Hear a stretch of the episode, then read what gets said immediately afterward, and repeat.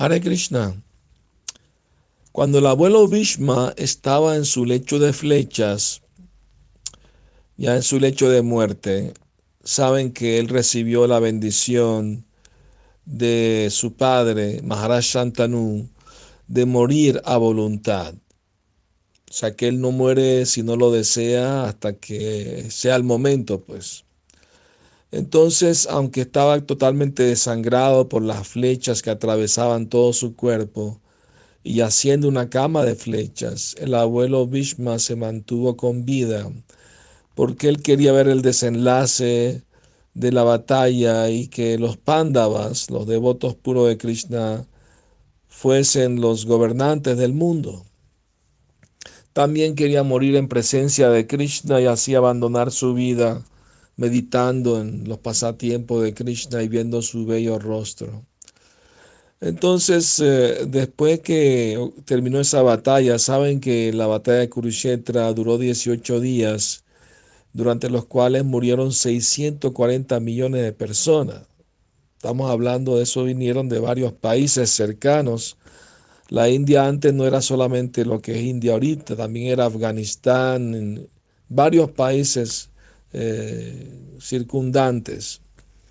Entonces, eh, el rey Dishtira, el hermano mayor de Arjuna, sentía mucha culpabilidad de que tanta gente murió para que él fuese el rey.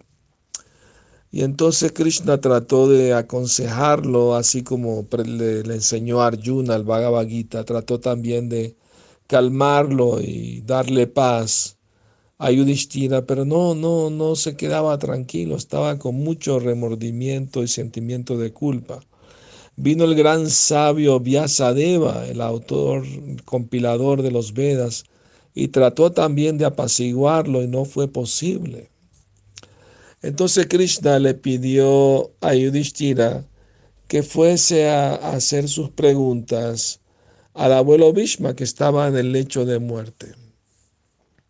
Entonces eh, Yudhishthira fue a pedirle consejo al rey, perdón, a Maharaj, a, Bhishmadeva. Pero Draupadi protestó, le dijo al abuelo Bhishma, cuando en la asamblea viciosa de los Kurus trataron de insultarme, al tratar de, desnudarme en público allí, Usted estaba presente y no dijo una sola palabra, estaba callado, pero ahora sí quiere hablar. Y Vishmadev le dijo, sí, mi querida Draupadi, es verdad. Yo antes no podía hablar porque yo me estaba manteniendo, estaba recibiendo mi sustento, mi alimento de ellos y por lo tanto no podía decir nada. Pero ahora que todo eso salió de mi cuerpo en la forma de sangre, ahora sí puedo hablar, ¿no?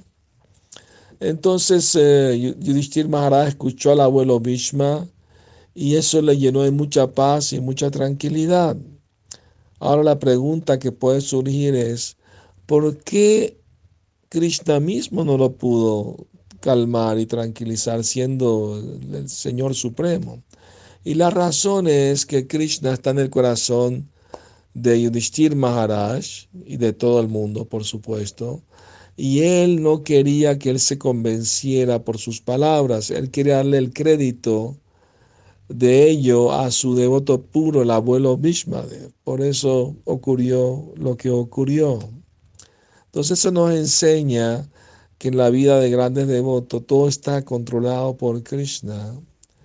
Y también en nuestra vida, en la medida que nos entregamos a Krishna, también Él participa en, controlar lo que pasa en nuestras vidas. Todo depende del grado de amor y entrega que tengamos en ello. Tengan feliz noche y sueñen con Krishna.